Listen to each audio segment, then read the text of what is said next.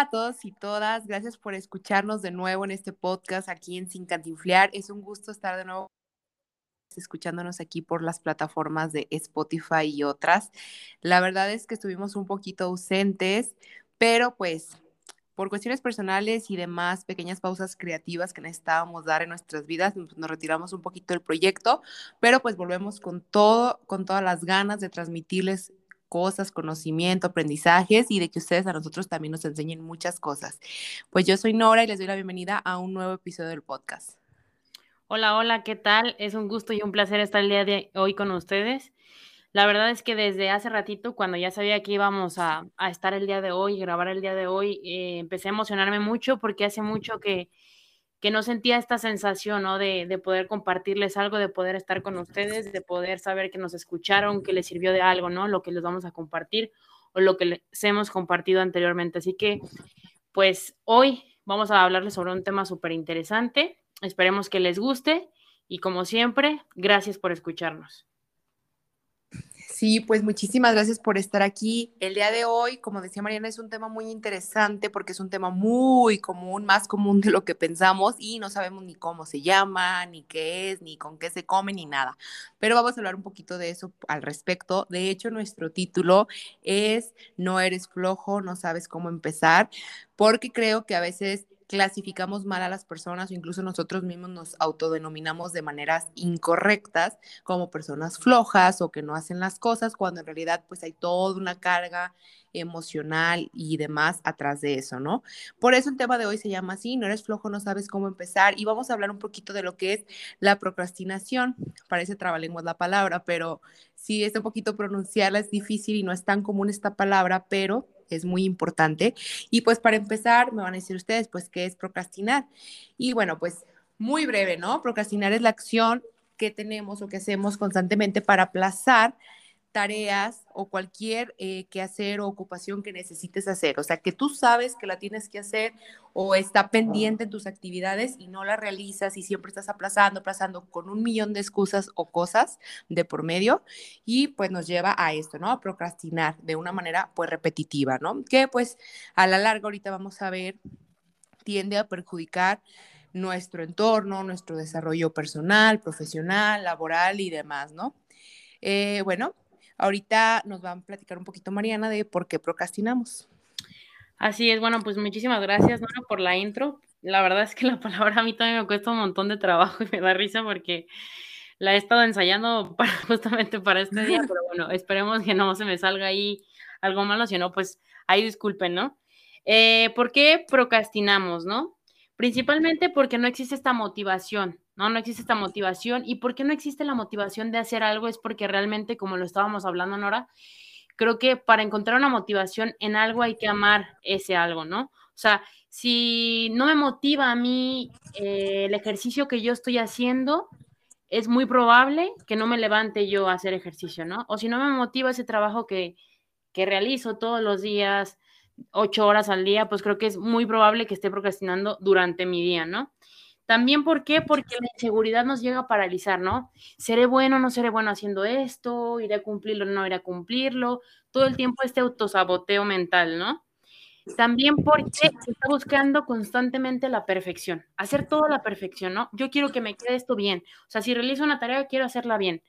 Si tengo un error, no, otra vez lo vuelvo a hacer, ¿no? Entonces, se busca todo el tiempo la perfección. Debemos saber que esta parte de la autoexigencia también está súper mal. ¿Por qué? Porque hay que intentarlo. Obviamente no vamos a hacer las cosas bien la primera vez, o igual hay personas que sí lo hacen, pero porque se les da mucho más que otras, ¿no? Otra cosa también importante es que tenemos eh, falta de confianza, ¿no? Falta de confianza en qué? En las capacidades que tenemos, ¿no? En las capacidades que tenemos. Eh, ay, no, es que igual, volvemos a lo mismo no sabemos perfectamente o a ciencia cierta si lo que vamos a hacer nos vaya a quedar bien, va de la mano con la perfección. Entonces, es un ciclo que se va eh, repitiendo todo el tiempo, ¿no? Empezamos la tarea pendiente y no la terminamos por este tipo de situaciones. Entonces, eso es más o menos por qué procrastinamos. Ok, pues así como nos dice Mariana, todos estos motivos que nos acaba de mencionar es un motivo para procrastinar, pero también la procrastinación tiene un ciclo o una serie de actividades repetitivas o que son Ah, no defectos, pero pequeñas eh, fallas o pequeñas alertas que podemos tomar en cuenta para darnos cuenta de que estamos haciendo esto, ¿no?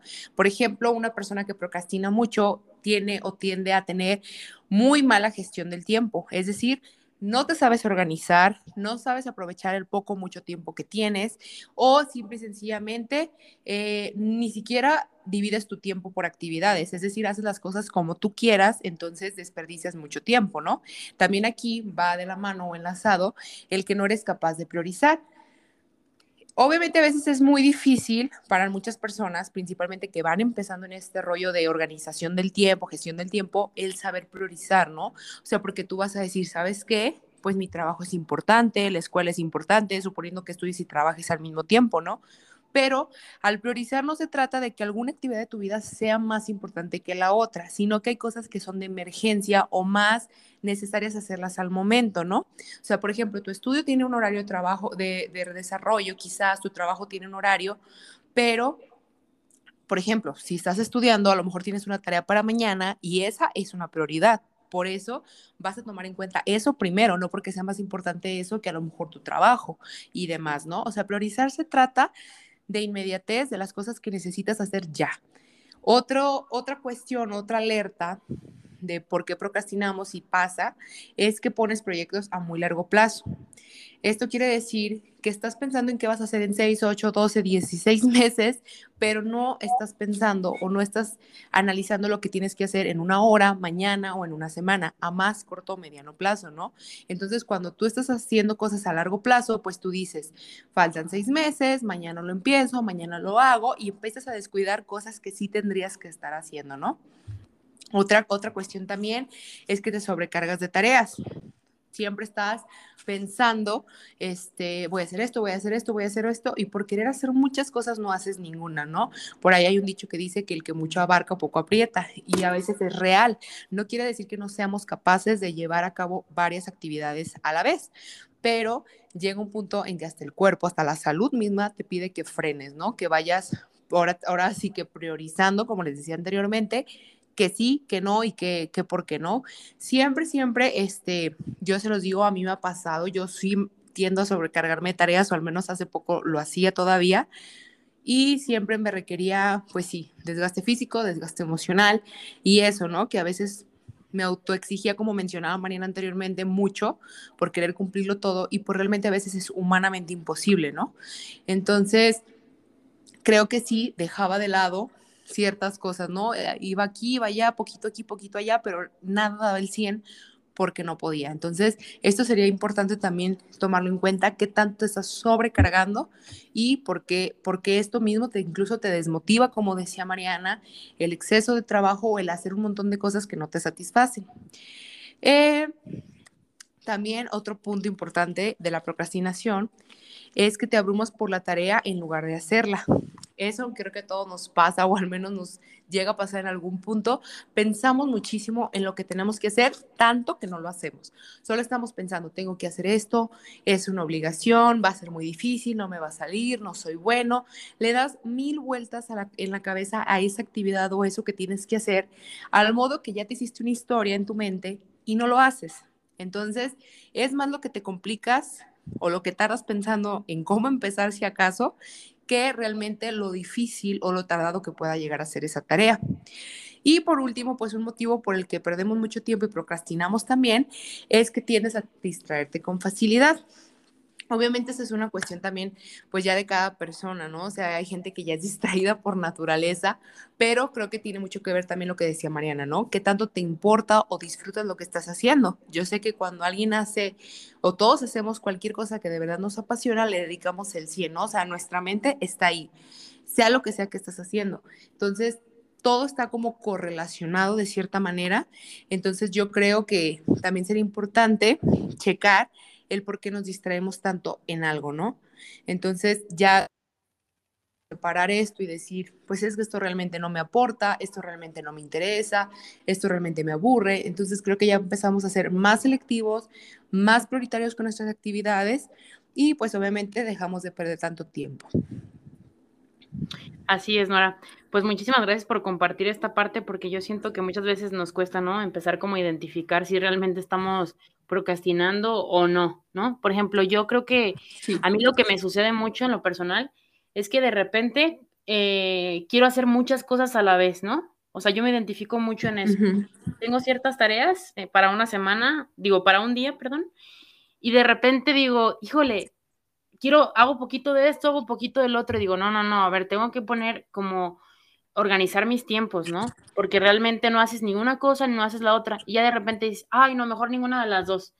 Y te vas y, ah, voy por un vaso de agua y se te va en un vaso de agua, se te va en el baño, se te va, agarras el celular y empiezas a ver memes, o sea, todo porque realmente no hiciste una, bien, una buena organización del tiempo, ¿no? Entonces, no sé eh, realmente si te gustaría que empezáramos a compartirles a, a los que nos están escuchando y a los que nos están escuchando qué nos ha funcionado en lo personal a nosotras para dejar de procrastinar, ¿no? Porque yo creo que es muy importante que también ya identificaron que procrastinan, pero cómo pueden dejar de hacerlo, ¿no? O qué nos ha funcionado en lo personal, porque al final del día, pues cada persona es distinta, pero si me funciona a mí y te funciona a ti, puede que a otras 3, 4, 5, 50 personas más les pueda funcionar, ¿no?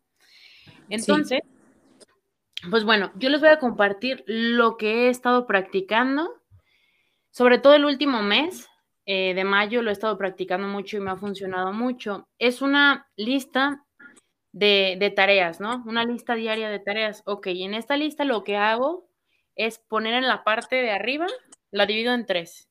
Puede ser en un cuadro, como gusten, pero yo lo hago parte de arriba, en medio y abajo, ¿no? En la parte de arriba pongo la prioridad alta o máxima de tarea. Es decir, por ejemplo, lo que tengo que hacer sí o sí y entregarlo a tiempo, justamente ese día, ¿no?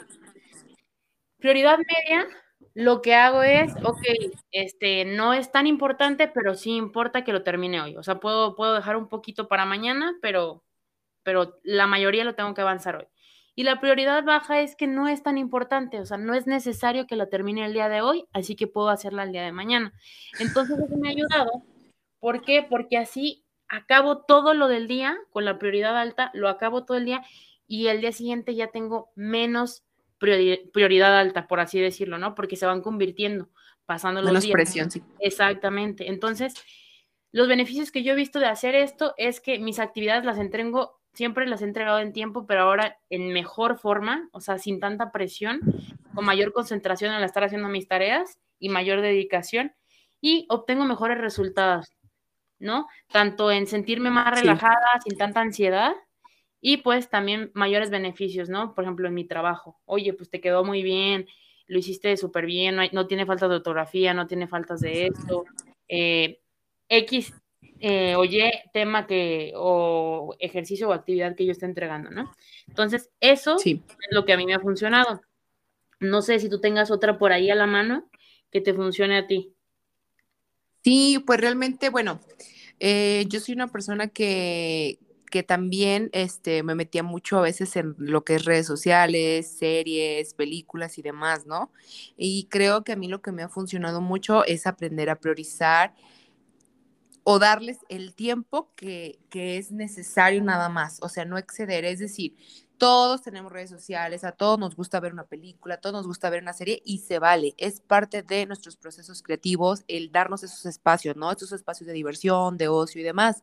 Pero el problema es cuando dejamos que sea una prioridad o que nos invada nuestro tiempo, ¿no? Tiempo que podemos aprovechar en cuestiones prioritarias como lo que tú mencionabas.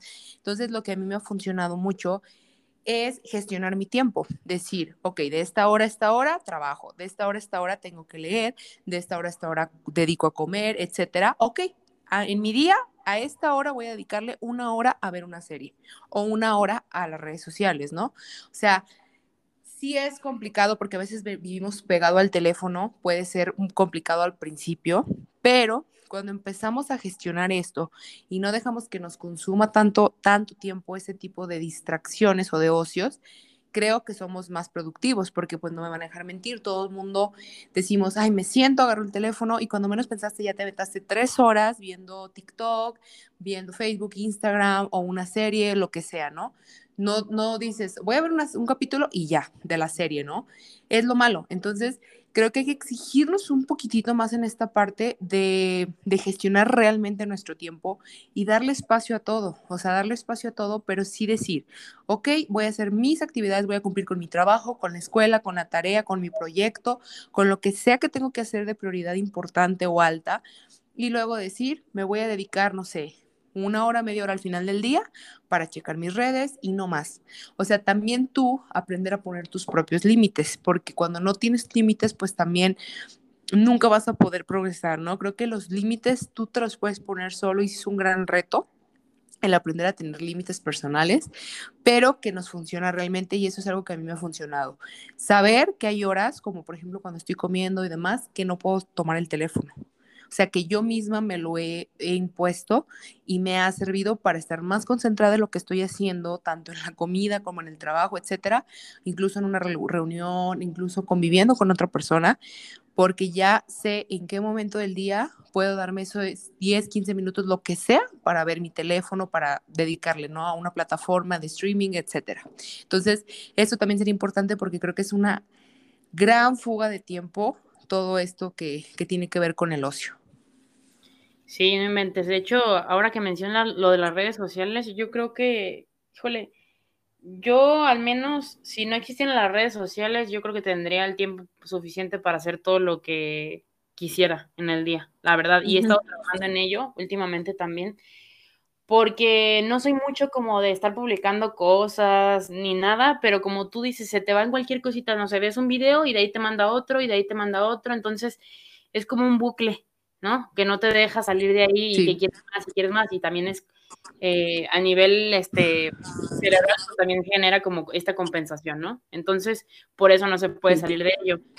Y justamente yo estos días he estado buscando como apps, que sería muy interesante también que quienes nos están escuchando busquen apps o algo así en Google para eh, esta parte del tiempo, ¿no? O sea, hay, hay una app que no me recuerdo el nombre, pero me dijeron que te ayuda mucho que te bloquea las, las redes sociales. Tú le pones, ¿sabes qué? Bloqueame esta, esta y esta y te las bloquea. Y al momento de tú querer ingresar, no te deja ingresar. Entonces, eso, eso está súper padre porque realmente si te da, lo haces ya de manera eh, inconsciente, ¿no? Te metes a Facebook de repente y si te dicen no, pues te vas a salir, ¿no? O sea, porque no tuviste lo que querías. Entonces. Te da flojera, Exacto, te da flojera meterte a desbloquearlo. Entonces, yo creo que también eso es muy interesante hacerlo porque sí, realmente las redes sociales nos quitan un montón de tiempo. Tenemos, no sé, tenemos como esta, esta costumbre o mala costumbre de levantarnos, despertarnos y lo primero que hacemos es agarrar el celular, ¿no? En vez de hacer otro tipo de cosas como agradecimientos, visualización, meditación, ¿no? Luego, luego vamos a, al celular. Entonces es muy importante también esta parte de buscar la manera de no utilizar las redes. O si de plano tú eres muy adicto a las redes sociales, porque hay gente que de verdad sí, pues vive de ello, pues no sé, cerrarlas por un tiempo, yo qué sé. Es más, hasta eliminar, he escuchado que hay gente que elimina, eliminan la, la app, como quien dice en el por un tiempo, en lo que se va como, este, pues ajustando sus tiempos y diciéndole al cerebro, oye, ¿sabes qué? Esto nada más ahora esto, ¿no? O sea, también cambiando una cosa por otra, porque es lo que hablamos justamente. Procrastinamos, ¿por qué? Porque no estamos haciendo una actividad que de verdad nos esté dando como esta, esta parte de, placer. Entonces, si yo hago una actividad antes de agarrar el celular, pues entonces ya no voy a querer el celular, o sea, algo que me sea placentero. Entonces, creo que también es importante esa parte, ¿verdad? Que va de la mano con lo que tú dices. No, y fíjate que ahorita que lo mencionas, eh, así como decimos que a veces las redes sociales, todo eso nos consume, también una cuestión que nos lleva mucho a procrastinar es no darnos los espacios para eso. Creo que, pues ahora sí que como dicen, todo en exceso es malo, ¿no? Entonces, si tú no te das el espacio también para el ocio, el placer, O sea, no tratas de meterlo en tu rutina a ratitos y demás, y te quieres autoexigir puro trabajo, puro proyecto, puro ser productivo, como ya hemos visto en otros también otros episodios, el autoexigir siempre ser productivo y no darte esos breaks, creo que también es un problema porque no sé, a lo mejor es una comparación un poco burda, pero por ejemplo, cuando haces una dieta súper restrictiva, sin conciencia de nada de lo que estás alimentándote, ¿qué pasa? Que rompes la dieta y te atascas de toda la comida que chatarra que te puedas imaginar, ¿no? Te la quieres comer todo en un día. Creo que eso pasa con las actividades. Cuando te, exiges demasiado la perfección, el trabajo, que esto y que el otro, llega un punto en que explotas, ¿no? Y a lo mejor te agarras hasta una semana, un mes, no sé, de valerte todo lo que estás haciendo. Entonces, también los espacios de gusto y placer son necesarios, así como lo es necesario todo, ¿no? Creo que todo con medida puede llevarse bien. Sí, es que eso, ese punto que mencionas creo que es muy interesante porque vivimos también en un mundo eh, en estos tiempos donde se ha romantizado demasiado el ser productivo, ¿no? O sea, tienes que ser productivo para valer, ¿no? Se nos ha enseñado mucho a, a, que eres por lo, por lo que haces, no por lo, lo que realmente tú, tú eres o vales. Me explico en la manera emocional, valores, etcétera. O sea, si tú haces, más vales. Entonces, eso yo les explicaba también una vez a uno de, mis pacientes porque tenía esta alta exigencia de querer todo el tiempo hacer las cosas, nunca se permitía descansar. De hecho, trabajamos el descanso, fue uno de los temas que estuvimos trabajando, porque para ella la, el exigirse y hacer las cosas es porque era valiosa. Ella me decía, es que yo valgo, yo valgo por lo que hago, Mariana. Y yo le decía, caray, claro que no, vales por lo que eres realmente tú, o sea, por lo que tú, ¿no? Tu esencia, tu ser. Entonces, eso es muy importante porque también es ser productivo, no ser productivo. O sea, descansar también es productivo. ¿Por qué? Porque realmente necesitamos, necesitamos ese descanso. Y sobre todo porque cuando se vive en un mundo lleno de productividad o tu día es productivo todo el tiempo, no te da ni un segundo ni un minuto de conectar con tus emociones, de saber qué es lo que necesitas realmente, ¿no? Tú para tu día, para tu vida. Entonces, es importante también eso, como dicen ahora, y en pocas palabras, practicar el descanso permitirse descansar. Permitirse descansar y estar con tiempo de ocio también es muy, muy importante. Sí, de hecho ahorita que tú lo mencionas, aquí voy a agregar o hacer un paréntesis para un dato curioso del tema del día de hoy, que de hecho fue como la inspiración del título, que es No eres flojo, no sabes cómo empezar. Es por esto, ¿no? Porque como tú decías, eh, está muy romantizado eh, esta parte de ser productivo, entonces también qué es ser productivo, ¿no? O en dónde puede ser productivo, porque pues vamos, hay gente que, por ejemplo, está, está en la escuela y hay gente que no se le da la escuela, no se le da la tarea, no se le dan los exámenes y del sistema siempre te ha exigido pues tener buenas calificaciones y demás, pero es gente que hace otras actividades, se dedica al arte, a la música, no sé, cualquier cosa y es excelente, ¿no? Entonces, también hay que ver en dónde estás posicionado, ¿no? O sea, ¿por qué te, te clasificas tú o te clasifican los demás como una persona floja, cuando en realidad es que no estás donde debes estar, no estás haciendo lo que de verdad te apasiona, como ya lo mencionamos varias veces, o simplemente pues no, o sea, no sabes ni siquiera que estás procrastinando porque nunca habías escuchado esta palabra, ¿no? Entonces aquí les voy a dar este dato, este dato curioso del autor Davon Price que nos dice que solemos asociar la procrastinación con un síntoma de pereza y de no querer hacer algo, pero ha habido décadas de investigación psicológica que ya demostraron que la procrastinación es más un problema de procesos, como mencionábamos anteriormente, ¿no? De la falta de gestión del tiempo y demás. Cuando, cuando se falla en empezar una tarea, en especialmente algo que sí nos importa, o sea, que para nosotros es importante y aún así no lo hacemos, Puede ser por dos motivos. El motivo principal es por ansiedad, porque sentimos que no somos lo suficientemente buenos para lograrlo y tenemos el miedo constante de hacerlo mal.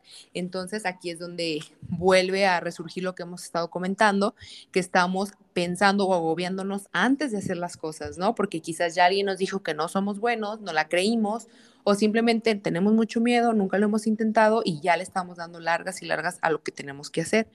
Y la otra, la otra cuestión que tiende a generar mucho la procrastinación es que no sabes cómo se hacen las cosas, ¿no? No sabes cómo empezar. A veces tú dices, no sé, se me ocurre, quiero hacer un podcast y tienes la idea y traes todo, la, todo el proyecto en la mente y no sabes cómo empezar, ¿no? No sabes dónde encontrar información, demás, ¿no? Así puede ser con una y mil tareas, con lo más simple del mundo, no sé. O sea, como Mariana, o sea, por ejemplo, yo una vez le preguntaba a ella y a una amiga, Natalia, que cómo, cómo se empieza en el mundo espiritual, ¿no? O sea, lo quieres hacer, pero no sabes cómo y le das largas y le das largas y así, ¿no? Así puede ser con muchas cuestiones, ¿no? O sea, sabes que yo quiero empezar a meditar, no sé cómo. Entonces, tenemos que buscar las herramientas. Eso también nos da el motivo o la excusa perfecta para no hacer las cosas, ¿no? Pero bueno, este mismo autor que nos comparte esta información que les estoy diciendo en estos momentos, también nos dice algunos tips como para evadir un poquito esto, además de lo que ya les hemos comentado, ¿no? Que cuando la procrastinación es por ansiedad, él recomienda hacer una actividad relajante, como simplemente caminar, ¿no? O algo que de verdad nos relaje, que él no recomienda como la computadora, el celular y ese tipo de cosas, ¿no? Más bien que salgas al aire libre, respires, pienses las cosas, busques relajarte, no sé, nadar, hacer alguna actividad que de verdad te calme esa ansiedad. Y la otra cuestión es que si tú, tu problema es que no sabes cómo empezar, no sabes cómo dar los primeros pasos en lo que tú quieres hacer, porque simplemente es algo nuevo para ti, no sé, es que tienes que dividir este proyecto, esta idea que tienes o que quieres realizar en una serie de, tareas, ¿no? Desde la más, la más pequeña, la más específica y la más ordenada. Es decir, ok, yo quiero hacer este proyecto, voy a desmenuzarlo, qué actividades tengo que realizar voy dividiendo, ¿no? Tengo que hacer esto, esto y esto son parte, estos pasos son parte del proyecto y los puedo empezar como a investigar de manera aislada, ¿no? Esta información o estos datos curiosos a mí me llamaron mucho la atención, creo que es un resumen muy importante del tema y pues esto de la ansiedad y de no saber cómo empezar, pues también son cuestiones que son parte de la procrastinación. Sí, así es, Nora. Pues gracias por compartirnos ese dato curioso, porque yo creo que de repente también se necesita un poquito de saber de, otras, de otras fuentes, ¿no? Que hablan de esto y pues compartírselos a todos y a todos los que nos están escuchando, pues también para que investiguen por su lado, ¿no? Por ejemplo, de este autor, si quieren saber más o cómo dejar de procrastinar, etcétera. Entonces, es muy buena referencia. Yo creo que ya para finalizar, Nora, sería muy importante también mencionar la importancia de de dormirnos temprano y levantarnos temprano, ¿no? También para dejar de procrastinar. ¿Por qué? Porque yo creo que si duermes temprano, eh, vas a descansar mejor y al día siguiente, por consecuencia, vas a tener ganas de levantarte temprano y que levantándote temprano te ayuda a que tu día tenga más horas en las que puedas realizar eh, las actividades, la misma, a lo mejor la misma carga de actividades que tienes a diario, pero de una manera más eh, bien hecha y no tan presionado, ¿no? Si yo, no es lo mismo que yo entre a trabajar, no sé, tipo a las 12 como yo y me levante a las 11 de la mañana, pues juras que en una hora yo voy a alcanzar a hacer todo lo que necesito, pues obviamente no, voy a estar a prisas para bañarme, desayunar, ni una sola actividad más puedo hacer aparte de el baño y, y, desayuno, cuando mucho, ¿no? Entonces no es lo mismo que yo entre a trabajar a las 12, me levanto a las 7 de la mañana, hago ejercicio llegando de hacer ejercicio o antes de irme a hacer ejercicio medito, visualizo, etcétera. Después desayuno, me baño, elijo mi ropa con calma y todavía me quedan como tres horas libres para poder ponerme a leer o ver algún video o algo referente, algo que quiero aprender, ¿no? Esta forma de autodidacta.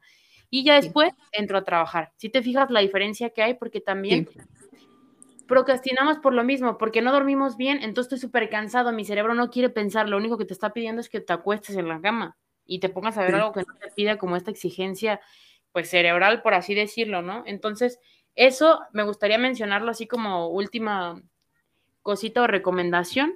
Sí. Porque a mí me ha funcionado. Sí, sí, pues bueno, yo para cerrar, antes de que se me olvide, por ahí una persona me preguntaba cuando le comenté que íbamos a hablar de este tema, me decía que a esta persona le costaba mucho leer, o sea, que le gustaba mucho y que lo había hecho anteriormente, pero que ahorita ya estaba tan saturado de cosas que, bueno, no sabía cómo empezar, ¿no? O así. Y un tip que a mí, si no me equivoco, y espero que sí me esté escuchando, me lo dio mi amigo Favo, que es amante de la lectura, es dividir el libro. Cuando quieres leer, o sea, por ejemplo, en físico, bueno, también funciona digital, pues, pero yo lo vi en físico, es tomar un libro y dividirlo, eh, por ejemplo, no sé, si tiene 500 hojas y tú dices, tengo media hora al día para leer y me voy a leer 10 hojas, a lo mejor en media hora, tratar de dividirlo con separadores o indicadores de estos que venden en la papelería, ¿no? De colores o post-its o lo que sea. Lo divides el libro por hojas, ¿no? Entonces todos los días te vas a dedicar esa media hora, una hora a leer, pero ya tienes esa meta o, o, sea, pequeña meta a corto plazo de que tienes que leer esa cantidad de hojas. No porque te estés exigiendo, porque tú realmente lo quieres hacer para, por disfrutarlo, ¿no? Pero para que tu cerebro sepa que tiene que leer esas hojas y tú te comprometes a leer esas hojas y termines el libro en un tiempo determinado, ¿no? Si no me equivoco, él lo hacía por mes, o sea, se proponía leer un libro por mes y todos sus cálculos de división del libro eran basados en las hojas que tiene el libro y el, los días del mes, ¿no? Entonces, mm, se me hacía muy padre porque yo leía así como dos o tres libros y me funcionó bien. Yo a veces decía, bueno, ya me llegué a la medida que tenía del día, pero tengo tiempito, leo la siguiente medida, ¿no? Y a veces los terminaba mucho antes. Pero realmente creo que fue un tip que que le funciona a la gente que no sabe cómo empezar, que nunca ha leído o que ya no, ya dejó el hábito y que agarra un libro y se le hace muy grande y dice, tiene miles de hojas, nunca lo voy a acabar, ¿no? Vamos a lo mismo, porque es una meta muy largo plazo. Quizás tú ves un libro de 500 hojas y te asustas, pero cuando vas empezando a ver divisiones de 10 en 10 hojas, es algo muy corto y que puedes realizar, ¿no? Y ese tip a mí me funcionó bastante y creo que les puede funcionar a ustedes también. Perfecto, no, pues gracias por compartir este último tip. Creo que Creo que el día de hoy nos la rifamos. Después de tanto tiempo, yo creo que van a quedar encantados y encantados al escucharnos, porque hasta a mí me deja pensando todo lo que hablamos, ¿no? De, lo importante que es este tema y pocas veces se escucha hablar de él o se menciona, ¿no? Entonces, pues, yo creo que por nuestra parte sería todo. Gracias nuevamente por, por escucharnos, por estar aquí con nosotras, para mí es muy gratificante siempre compartirles un poquito de lo que nos ha funcionado y de lo que sabemos, porque está claro que no lo sabemos todo. Eh, síganos en redes, en redes sociales, síganos escuchando y sobre todo compártanos, compártanos con esas personas que a lo mejor ustedes conocen y saben que no tienen idea de qué es esto o ustedes saben que procrastinan, pero no saben cómo dejar de hacerlo, ¿no? Entonces, sería todo. Muchísimas gracias y pues bueno, Nora, no sé si quieras tú también decirles algo. Sí.